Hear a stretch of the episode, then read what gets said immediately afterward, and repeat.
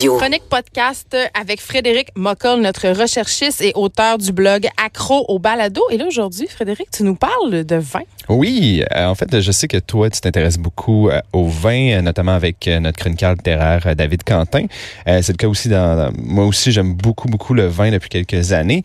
Mais on va se le dire, là, je sais pas si ça a fait la même chose pour toi, mais personnellement, pendant un long moment de ma vie, j'ai trouvé que le vin, c'était vraiment snob puis difficile d'approche. Ah, non, mais même moi, encore aujourd'hui, je m'intéresse au vin. Oui dans le sens où, tu sais, je fais pas juste aimer ça en boire. J'aime ça mhm. qu'on me raconte un peu qu'est-ce que je bois et tout ça, mais parfois, je trouve que ça va un peu loin. Exemple, tu vas dans un restaurant, puis là, le sommelier arrive, puis là, il te fait quasiment un spectacle, puis il fait, oh, ce vin, il goûte la mini-jupe, il goûte euh, l'embrassade, il goûte le champ de blé. T'es comme, hey là, calme-toi, là. je veux suis là au théâtre, j'irai, là. Et puis toi, le paramètre que tu veux regarder, le principal, c'est combien, la bouteille, euh, s'il vous plaît? Ben, pas nécessairement ben, tant que ça, mais oui. Oui, je me souviens à l'époque où je commençais à sortir dans les restaurants, puis j'avais aucune idée de ce qu'on buvait. Puis, tu sais, euh, je suis sûr que je suis pas le seul à faire ça, là, à, sélectionner. Pas, pas nécessairement le plus cheap, mettons la deuxième. le deuxième plus cheap. tu sais, juste pour être sûr. Ah oh, oui, je connais ça, moi, l'Espagne. Oui.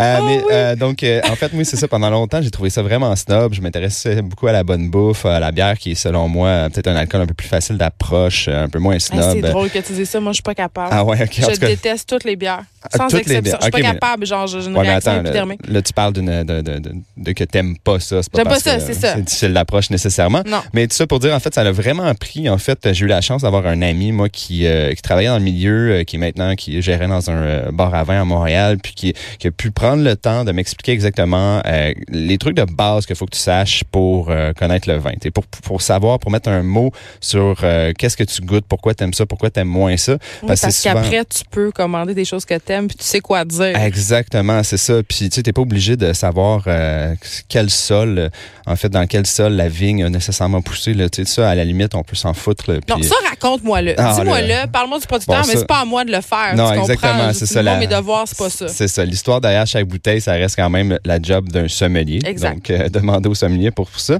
Mais reste que pour euh, monsieur, madame, tout le monde, c'est quand même encore aujourd'hui très intimidant. Là, les parties de Noël vont arriver, puis là, t'amènes ton vin, puis il y en a tout le temps un ou une dans la famille qui va faire Ah oui, je connais ça, moi, mais oh non, moi, je bois pas ça, ça goûte pas, c'est bon pour moi. Puis là, ah, ça, c'est moi. Ah ouais, non, mais moi, je, je, fais juste, je, le dis pas, moi. OK, tu le dis pas, tu moi, fais, juste juger. Je refuser les ah, verres de vin qu'on m'offre puis ouvrir ma bouteille subtilement euh, dans un coin. T'amènes ta pas bouteille et tu la partages pas, là? Avant, avant qu'on parle de balado, moi, je veux te poser une question. Parce que euh, l'autre fois, j'étais avec des amis puis on, on niaisait justement, on avait cette discussion sur le vin, puis on se rappelait des vins qu'on aimait quand on n'aimait pas le vin. Mm-hmm. Tu sais, quand t'es jeune puis que tu as 20, 21 ans, mettons, en tout cas, moi, je connaissais pas les vins à cette ben époque-là.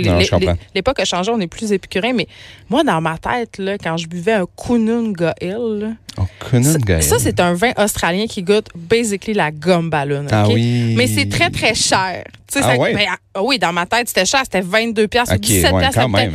À 20 ans, je trouvais ça cher. Ben, pour la gomme ballon, c'est cher. Là, oui, 17 pièces, 20 pièces. Puis c'est drôle à quel point notre goût pour le vin se transforme, se raffine et qu'on recherche de plus en plus de la subtilité au lieu du, du goût de par quatre. Oui, mais en fait, change. mais en fait, c'est bon, on fera pas un cours nécessairement je veux savoir c'était quoi ton vin. Je veux savoir c'était ben, quoi ton En fait, c'est moi c'était le classique. Euh, j'étais un, jeune adolescent euh, qui euh, qui savait pas trop boire ou quoi boire, donc tu sais le bon vieux Caballero de Chile. Oh là on aimait toujours ça. Ça venait un litre, c'était 12 piastres même pas. Ça saoule. Ah ouais, exactement. Mais bon, c'est une autre époque. Une époque euh, révolue. Euh, mais euh, c'est ça, en fait, je comprends aussi que les gens n'ont pas nécessairement quelqu'un dans leur entourage qui, justement, peut les aider à s'introduire à tout ça dans ce monde-là. Puis tu, tu vas pas dans un resto, dans un bar pour demander au serveur de faire Hey, tu peux-tu vraiment m'expliquer comment goûter les vins? Ça va te coûter genre 300 pièces puis t'auras peut-être pas compris. fait que moi, Exactement, c'est ça. Donc moi, en fait, qu'est-ce que j'ai fait? c'est j'ai colligé un petit peu une liste de balados, en fait, qui peuvent aider les gens parce que ça, c'est selon moi la meilleure option euh, parce que c'est vraiment des gens souvent qui sont des très bons euh, vulgarisateurs qui peuvent euh, vraiment t'aider à aimer le vin puis te faire comprendre pourquoi t'aimes le vin. je vais te faire. Mais qu'est-ce que t'aimes aussi, c'est surtout Exactement, en fait, c'est ça. Puis développer tes goûts aussi parce qu'au début, quand on parle de vin, on aime souvent qu'est-ce qui est plus sucré parce que le sucre peut cacher certaines des trucs. ouais, exactement, c'est ça, des trucs, des trucs un peu plus désagréables au début avec lesquels on n'est pas habitué. Mais je trouve que le balado aussi est plus facile style d'approche que, euh, par exemple, tu sais, il existe des guides ou tu même le, le vin pour les nuls, par Ah, exemple. J'ai déjà essayé de lire ça. Mais tu sais, je veux dire, tu t'installes avec une bouteille de vin tout seul, avec un livre, je veux dire, c'est tellement déprimant. C'est pas une bouteille de vin n'est pas faite pour être bu comme ça en solitaire. C'est quelque chose que tu es supposé partager. Puis justement, peut-être écouter un balado avec ta, euh, ton chum, ta blonde, tes amis ou même tout seul. C'est c'est quand même un peu moins triste, je trouve. Oui, t'as raison. Puis euh, aussi, ça peut aider beaucoup les néophytes, mais même pour moi qui commence à en savoir un petit peu plus, de plus en plus, puis qui m'intéresse à des trucs un peu plus détaillés, euh, ça l'aide aussi parce que euh, c'est beaucoup des podcasts qui invitent, par exemple, des, vignerons ou des experts, euh, des gens qui viennent de travers le monde, qui peuvent te faire découvrir des régions, des, des, aspects du vin que tu connais pas nécessairement. Puis à cause de ça, justement, moi, je, me suis attaché à plusieurs balados qui pouvaient peut-être nous aider justement à comprendre le vin à la veille des fêtes comme ça.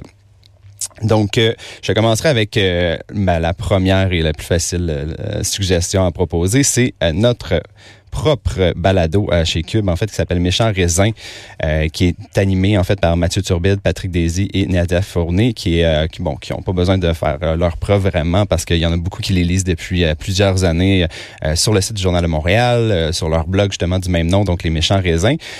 Pour moi, c'est le, dans ma liste, en tout cas, c'est la, la, suggestion la plus pertinente pour les Québécois, parce que c'est le seul podcast québécois qui parle vraiment bien du vin, puis qui suggère directement des choses à la SAQ. Donc, euh, c'est certain que nous, on est, bon, avec le monopole de la SAQ, c'est difficile des fois, les bouteilles importation privée, euh, c'est, des fois, c'est difficile de trouver exactement ce qu'on veut ou de trouver une bouteille en particulier.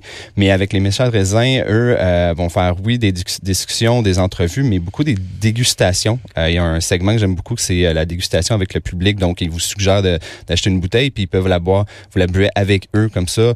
Peut-être que vous serez pas nécessairement capable de mettre le doigt sur, euh, par exemple, l'arôme de, de, je sais pas, de fruits à chair blanche, euh, par exemple. Mais le palais se raffine, ça se travaille, le goût, ça se développe. Mais euh, je trouve que tu as dit quelque chose d'important, entre guillemets, euh, Fred, quand tu parles d'accessibilité, parce que souvent, moi, une des affaires qui me gosse quand on parle de vin, que ce soit à la télévision, parce que plusieurs émissions de Mhm. cuisine, Ouais. même des talk shows où on parle de vin, où on sert du vin, parfois, ces vins-là, ils sont introuvables. Il y a beaucoup d'importations privées. Puis ça, c'est frustrant, puis ça contribue à perpétuer cette idée selon laquelle le vin, c'est snob, le vin, Oui, c'est réservé à l'élite. Fait que ça me gosse. Puis je les salue quand même pour euh, le clin d'œil pour les raisins de la colère, euh, qui est un livre de John Steinbeck, hein? C'est Méchant raisin. Une bonne petite référence. Oui, c'est ça. Mais c'est vrai, euh, c'est vrai que c'est difficile parfois. Puis on s'entend, tu sais, je veux dire, le vin, c'est pas une euh, passion ou un hobby que tu peux développer sans nécessairement avoir de l'argent de côté pour le faire. On s'entend que, sais, des livres, je peux aller les lire, euh, je peux les louer à la bibliothèque, des films aussi, je peux, tu sais, même aller au cinéma, ça coûte pas, pas si cher que ça. Mais si je veux me vraiment me mettre dans le vin, puis euh, de commencer à boire, puis à, à- à- comment dire, à découvrir ce Puis à te monde-là. monter une cave, là. Ben oui, à te monter une cave à vin cher. en plus. Je veux dire, ça commence à être tellement cher. Je veux dire, Il y a des maisons qui sont vendues avec leur cave à vin et c'est des sommes absolument astronomiques. Mais tu vois, l'autre fois, on parlait de vin nature avec David Quentin. puis Je Mhm. pense que cette mode du vin nature-là, c'est un peu en réaction à cet élitisme Oui, qui est euh, propre euh, à la sommellerie, aux vins qui sont, tu sais, qui, qui sont plus traditionnels. Oui, entre autres. Puis sans se lancer nécessairement dans, dans les origines du vin nature, ça reste euh, une des, une des C'est punks du vin. Exactement, ouais, c'est une bonne façon de décrire. Puis bon, il y a des gens qui haïssent ça, il y a des gens, il y a beaucoup de gens qui commencent à, à découvrir ça, mais je, je crois personnellement qu'il y a beaucoup de gens qui aiment le vin nature parce que c'est justement, ça a le moins de l'étiquette, euh, c'est snob, euh, c'est plus, on a essayé quelque chose, bois-le, C'est funky. c'est funky, c'est peut-être dégueu. C'est peut-être très On le bon sait aussi. pas, on va le savoir sait à l'ouvrage. C'est ça, on le sait pas plus que vous autres. Fait qu'allez-y, buvez avec nous. Euh, justement, en fait, si euh, ça, ça t'intéresse les vins nature, il y a un podcast américain qui s'appelle Natural Disasters euh, de Heritage Radio Network. Bon, c'est en anglais, mais c'est un très bon balado américain. Moi, de la façon que je pourrais te décrire ça en une euh, phrase, c'est c'est comme si t'écoutais tes deux amis du Myland qui te décrivaient la- la- les meilleures bouteilles de vin nature qu'ils ont bu dans leur resto funky euh, hiver Donc, c'est très genre. bobo. C'est très bobo.